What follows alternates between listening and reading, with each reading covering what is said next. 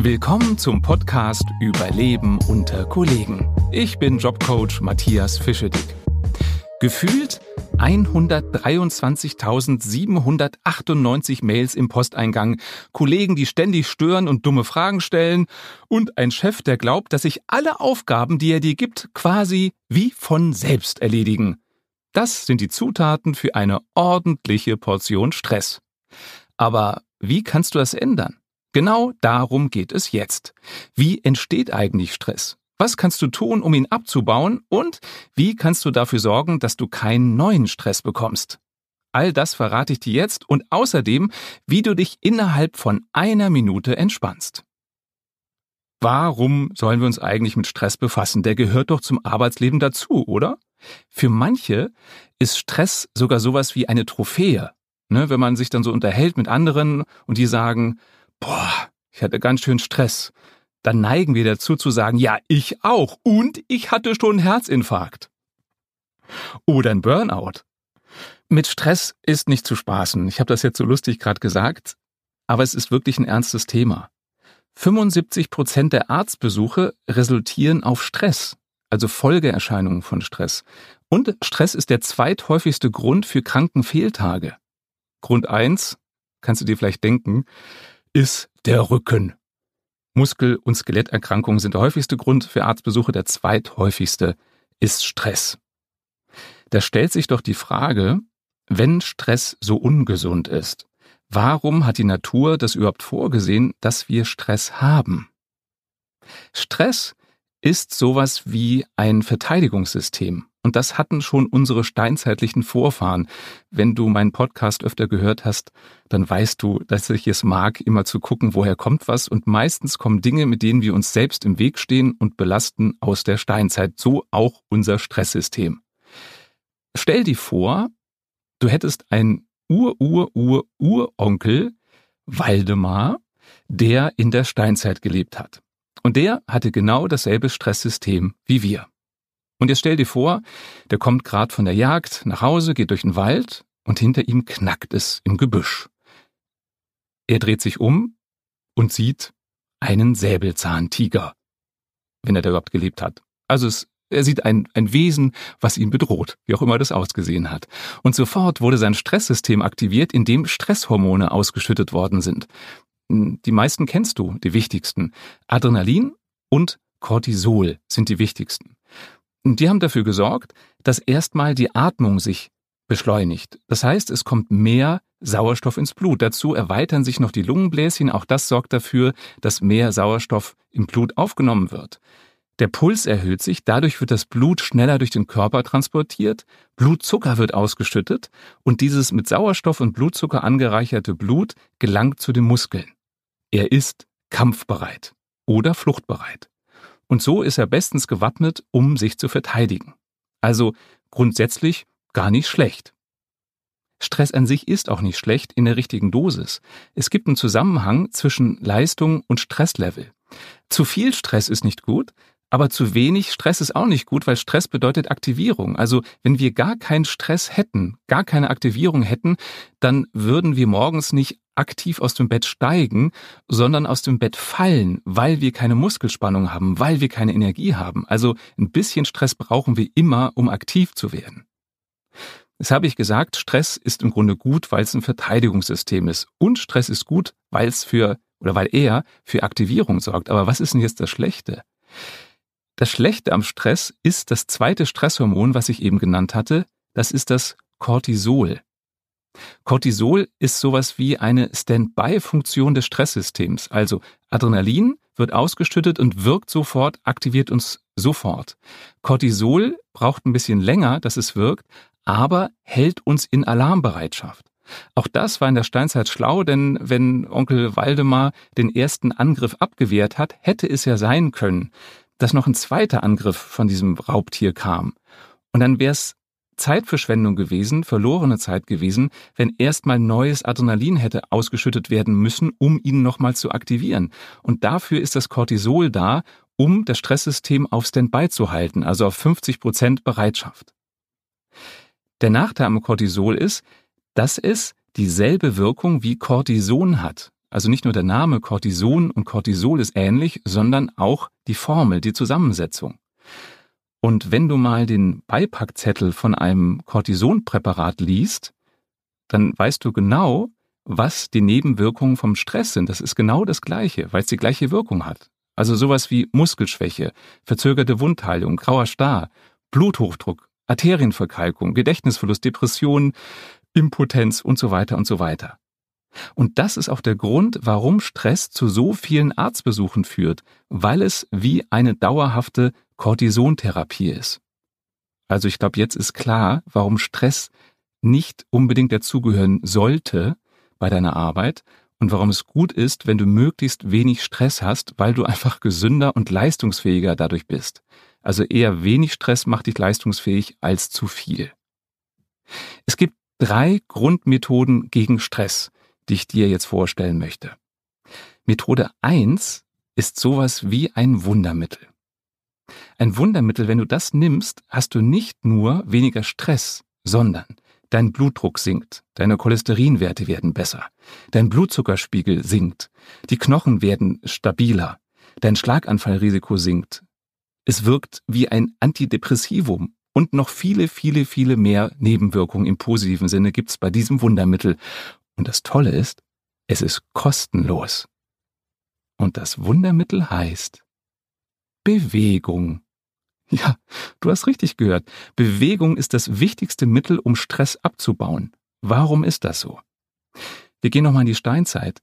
In der Steinzeit bedeutete Stress immer, ich muss um mein Leben kämpfen. Ich muss kämpfen oder wegrennen, um zu überleben. Das heißt, Stress endete immer in einer Bewegung. Und durch diese Bewegung, das Wegrennen oder das Kämpfen, wurden die Stresshormone, vor allem das Cortisol, abgebaut. Was machen wir heute, wenn wir Stress haben? Wir kriegen eine E-Mail vom Chef, vom Kollegen, ärgern uns super, sind total gestresst, aber bleiben weiter sitzen. Das heißt, wir bewegen uns zu wenig, um das Stresshormon abzubauen. Deswegen ist das Allerwichtigste, wenn du Stress hast, beweg dich. Übrigens, Bewegung sorgt auch dafür, dass der Blutzuckerspiegel sinkt und dadurch sinkt auch dein Diabetesrisiko, weil bei der Bewegung Blutzucker einfach abgebaut wird, verbrannt wird. Wir bewegen uns alle viel zu wenig. Was schätzt du? Wie viele Meter bewegt man sich, wenn man zu Hause ist, den Haushalt schmeißt und zwei Kinder hat? Es sind zwischen 7800 und 8500 Meter.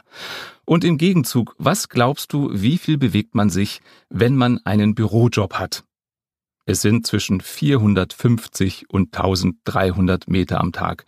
Also nicht viel Bewegung und damit nicht viel Gelegenheit, Stresshormone abzubauen. Und deswegen beweg dich. Das heißt nicht, dass du dich jetzt gleich bei drei Fitnessstudios gleichzeitig anmelden musst. Das klappt eh nicht. Also lieber wenig und regelmäßig bewegen, als zu versuchen, jetzt der neue Supersportler zu werden. Die Klassiker kennst du. Nimm die Treppe statt den Fahrstuhl. Geh zum Kollegen, um mit ihm was zu besprechen, anstatt ihn anzurufen. Oder mach eine schnelle Mittagspause, nur kurz was essen und dann geh eine Runde um Block. Oder wenn du nach Hause kommst, dann geh nicht direkt rein, sondern geh da mal eine Runde um den Block. Und wenn du mit Bus oder Bahn nach Hause fährst, dann steig doch eine Haltestelle früher aus und lauf den Rest. Oder du kannst auch Papierkorb Basketball spielen. Kennst du nicht? Also, du stellst deinen Papierkorb ein bisschen weiter weg von deinem Schreibtisch auf. Und wenn du irgendwas wegwerfen musst, dann knüllst du das zu einem Ball zusammen und wirfst es in den Papierkorb. Da das dann kein perfekter Ball ist, wird der nicht perfekt fliegen und sehr wahrscheinlich neben dem Papierkorb landen. Wenn dem so ist, dann stehst du auf hebst den Papierball auf, setzt dich wieder an deinen Schreibtisch und wirfst nochmal. Und das machst du so lange, bis der Ball im Papierkorb ist. Und entweder kriegst du dadurch super viel Bewegung oder du bist der perfekte Basketballspieler, weil du immer beim ersten Mal triffst.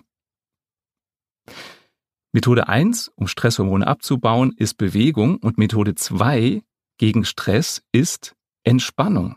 Wenn du entspannt bist, produziert dein Körper keine neuen Stresshormone. Jetzt wirst du vielleicht denken, Entspannung, da habe ich keine Zeit für, ich bin ein Hochleistungsmitarbeiter. Nee, auch die Top-Sportler nehmen sich Regenerationszeit. Kein Top-Sportler kann auf Dauer super Hochleistung bringen, wenn er nicht Auszeiten nimmt. Also gönn dir Pausen. Plane nicht nur deine Arbeit, sondern plane auch deine Pausen. Und die müssen auch nicht super lang sein. Plane regelmäßig 10, 15 Minuten, in denen du entspannst. Wie entspannst du? Was machst du, um runterzukommen? Vielleicht gehst du spazieren, vielleicht liest du, vielleicht machst du ein kleines Nickerchen, vielleicht löst du Kreuzworträtsel. Mein Tipp, schreib dir in entspannten Zeiten auf, damit du es für Notzeiten hast, was dich besonders entspannt. Das kann was ganz Spezielles sein. Also eine Klientin von mir, die kann zu Hause super gut entspannen, wenn sie liest, während ihr Sohn daneben sitzt und bastelt. Und so hat jeder was ganz Spezielles. Ein Klient von mir, der entspannt besonders bei der Arbeit, wenn er einen bestimmten Tee aus einer Tasse trinkt, die ihm mal ein guter Freund geschenkt hat. Oder ein anderer Klient, der entspannt, wenn er eine bestimmte Schokolade isst, weil die ihn an schöne Momente erinnert. Schreib dir auf ein Zettel auf, was dich entspannt und das ist sozusagen dein eigenes Nachschlagewerk. Also immer wenn du Stress hast, guck auf deine Liste und erinnere dich selbst daran, was könntest du jetzt tun, um dich zu entspannen. Mir fällt gerade ein, ein anderer Klient von mir, der macht nach der Mittagspause oder nach dem Mittagessen in der Mittagspause ein Powernap in seinem Auto auf dem Parkplatz. Der parkt immer ganz am Rand, dass ihn keiner sieht und dann geht er dahin, dreht den Sitz nach hinten, die Rückenlehne nach hinten und macht eine Viertelstunde Powernap. Könnte vielleicht auch eine Idee für dich sein. Und jetzt die versprochene ein Minuten Entspannungsmethode. Und die geht über die Atmung. Mach am besten mal mit. Setz dich gerade hin und leg deine Hand auf die Brust.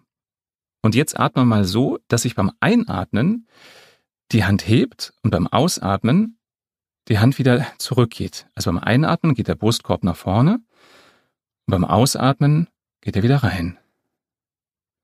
Mach das ein paar Mal und spür mal nach, wie sich das so anfühlt. Und jetzt zum Vergleich legt die Hand auf den Bauch und jetzt geht beim Einatmen der Bauch raus und beim Ausatmen der Bauch wieder rein. Und auch das ein paar Mal. Und achte mal auf den Unterschied. Fühlt sich das jetzt anders an als eben, als du in die Brust geatmet hast oder nicht? Für die meisten ist es so, und das ist auch natürlich, dass die Bauchatmung die entspannte ist. Denn wenn du entspannt bist, dann ist dein Körper weich und die Lunge kann sich viel mehr ausbreiten. Und das geht so, dass der Bauch Platz macht für die Lunge. Wenn du gestresst bist, also angespannt bist, dann atmest du nicht in den Bauch und dann hast du nur oben Platz, um dich auszubreiten. Das heißt, die Brust geht so ein bisschen raus. Jetzt wirst du vielleicht denken, nee, für mich war die Brustatmung viel entspannter. Nee, wenn sich das für dich entspannter anfühlt, dann heißt das, dass du entweder viel Stress hast oder eine Frau bist. Ich erkläre es dir. Also, wenn du dich mit der Brustatmung wohler fühlst, heißt das, dass du da oft hinatmest, also oft Stress hast. Das heißt aber nicht, dass das die entspannendere Variante ist. Oder du atmest in die Brust als angenehme Variante, weil du eine Frau bist und als kleines Mädchen öfter gehört hast, stell dich mal gerade hin, Bauch rein, Brust raus. Und wenn du so verkrampft stehst, dass du immer versuchst, eine gute Figur zu machen, dann atmest du auch eher in die Brust als in den Bauch. So, also, wenn du wirklich entspannt bist, atmest du in den Bauch. Das geht aber auch andersrum. Wenn du bewusst in den Bauch atmest, entspannst du dich. Und dazu reicht schon eine Minute bewusste Bauchatmung. Also immer wenn du Stress hast, dann leg doch mal deine Hand auf den Bauch und atme eine Minute zu der Hand hin, so dass der Bauch sich hebt und senkt. Wenn es im Meeting stressig ist, oben lächeln, unten Hand auf den Bauch und hinatmen. Nach einer Minute ist die Welt wieder in Ordnung. Also Methode 2, Entspannung sorgt dafür, dass keine neuen Stresshormone entstehen. Und Faktor 3, Methode 3 gegen Stress ist die innere Haltung. Ja, du hast richtig gehört. Stress ist subjektiv. Es sind nicht die Dinge, die uns stressen oder das Verhalten der anderen, sondern die Bedeutung, die wir diesem Verhalten oder den Dingen geben. Also zum Beispiel, stell dir vor, eine Frau geht auf eine Party und stellt da fest, dass ein anderer weiblicher Gast genau dasselbe Kleid anhat wie sie.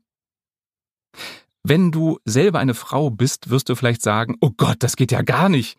Äh, die hat ja dasselbe Kleid an. Oder wirst denken, die hat ja mein Kleid an. Wenn du ein Mann bist, wirst du vielleicht lachen und sagen, ach guck mal, Schatz, wie lustig, wie Zwillinge, ihr habt das gleiche an. Das ist ein Beispiel dafür, dass dasselbe Geschehen ganz unterschiedlich bewertet werden kann. Genauso ist es bei uns Männern. Wenn unsere Fußballmannschaft verliert, dann sind wir sauer und gestresst und wütend. Und die Frauen denken, ist doch nur ein Fußballspiel, was soll denn das? Also du merkst, die Bedeutung, die wir einer Sache geben, die stresst uns. Oder stell dir vor, du stehst im Stau. Da geht's nicht um Leben und Tod und trotzdem regst du dich auf. Und darauf kannst du Einfluss nehmen. Du kannst dir bewusst machen, ist es jetzt gerade wirklich lebensbedrohlich, was mit mir geschieht oder nicht? Ist es wirklich so tragisch, dass ich im Stau stehe oder nicht? Weil ändern kannst du es eh nicht. Aber du kannst deine innere Haltung ändern. Anstatt dich aufzuregen, kannst du dir bewusst machen, dass es immerhin besser ist, im Stau zu stehen, als in den Unfall verwickelt zu sein, der der Grund für den Stau ist. Versteh mich nicht falsch. Das heißt nicht, dass du die rosarote Brille aufsetzen sollst. Das heißt nicht, wenn du dein Bein gebrochen hast, dass du damit rumschlackern sollst und sagen sollst, guck mal, wie beweglich ich bin. Nee, das heißt es nicht. Aber angenommen, du hast dein Bein gebrochen, dann lass dich doch nicht stressen. Dann mach dir bewusst, du kannst es nicht ändern und nutze doch die Auszeit, die du jetzt gezwungenermaßen hast. Also, bei allem, was dich stresst, überleg dir, ist es wirklich lebensbedrohlich, weil Stress heißt ja für unsere Psyche, es geht gerade um Leben und Tod. Frag dich, was du daraus lernen kannst, wenn dich etwas stresst. Frag dich, was du vielleicht daraus lernen kannst, wenn dein Chef dich schon wieder kritisiert. Geh mit ihm ins Gespräch. Finde heraus, was du tun musst, damit er dich nicht mehr kritisiert. Du hast den Einfluss, wenn du dir das bewusst machst, dass du beeinflussen kannst, ob du dich stressen lässt oder nicht, dann wirst du viel ruhiger. Forscher haben untersucht, woran es liegt, ob wir einen Job mögen oder nicht, ob er uns stresst oder nicht stresst. Und auch da war die Erkenntnis, es ist die innere Haltung. Es ist nicht das, was wir zu tun haben im Job, was uns stresst oder Freude macht, sondern unsere Einstellung dazu. Und das habe ich letztens erlebt, als ich geflogen bin. Wenn man zum Gate geht, da muss man ja durch diese Handgepäck-Sicherheitskontrolle. Ne? Und da sind ja diese Sicherheitsbeamten, die das Gepäck durchleuchten. Und das ist manchmal ganz schön stressig, wenn in Stoßzeiten da einer nach dem anderen durchkommt.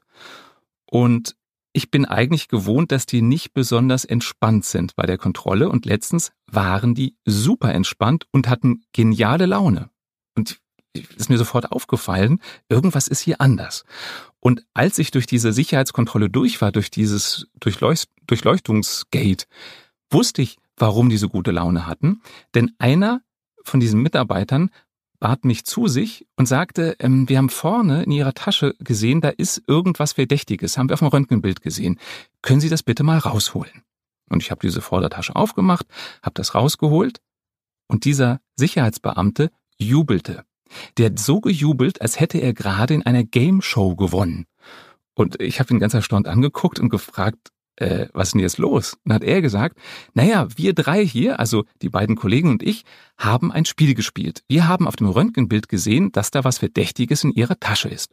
Und wir drei haben Tipps abgegeben. Die Kollegin hier, die hat gesagt, ah, der verdächtige Gegenstand, das ist ein USB-Stick. Mhm. Und der andere Kollege hat gesagt, nee, das ist ein ganz dicker Kugelschreiber. Und der Kollege, den ich angesprochen habe, der sagte, ja, und ich selber habe getippt, dass der Gegenstand ein Presenter ist, also so eine Fernbedienung, mit der man Folien bei PowerPoint und Keynote weiterklicken kann in länglicher Form. Und das, was ich da gerade aus der Tasche gezogen hatte und in Händen hielt, war ein Presenter. Und ich kann mir vorstellen, von allen Sicherheitsteams auf der ganzen Welt die alle viel zu tun hatten um diese Zeit, war das wahrscheinlich eines der Teams, das die beste Laune hatte, obwohl sie alle das Gleiche gemacht haben. Und ich kann mir auch nicht vorstellen, dass der Chef was dagegen hat, wenn Sicherheitsbeamte Spaß daran haben, an Röntgenbildern zu erkennen, was in einer Tasche ist. Die Zusammenfassung. Stress ist auf Dauer schädlich. Und das liegt daran, dass bei Stress das Hormon Cortisol produziert wird und das hat dieselben negativen Nebenwirkungen wie Cortison. Deswegen tu was gegen Stress, das ist keine Trophäe, die man unbedingt haben muss.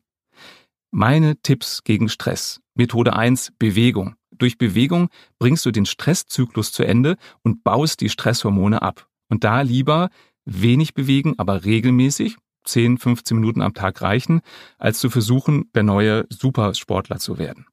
Methode 2, Entspannung. Wenn du entspannt bist, werden gar keine neuen Stresshormone produziert. Schreib dir auf, was dich entspannt, so dass du in Notzeiten einfach nachgucken musst, was du jetzt tun könntest, um wieder zur Ruhe zu kommen. Methode 3 ist deine innere Haltung. Stress ist subjektiv. Wenn du dich entscheidest, dich nicht stressen zu lassen, dann bist du auch nicht gestresst. Das war Überleben unter Kollegen, der Podcast. Gib mir Feedback. Was hat dir gefallen, was kann ich besser machen und welche Themen sollte ich in Zukunft behandeln? Falls du mich auf einer anderen Plattform hören möchtest, dann findest du Überleben unter Kollegen überall da, wo es Podcasts gibt.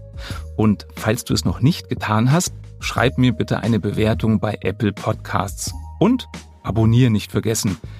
Falls du schon getan hast, danke fürs Abonnieren. Und jetzt viel Erfolg beim Überleben unter Kollegen.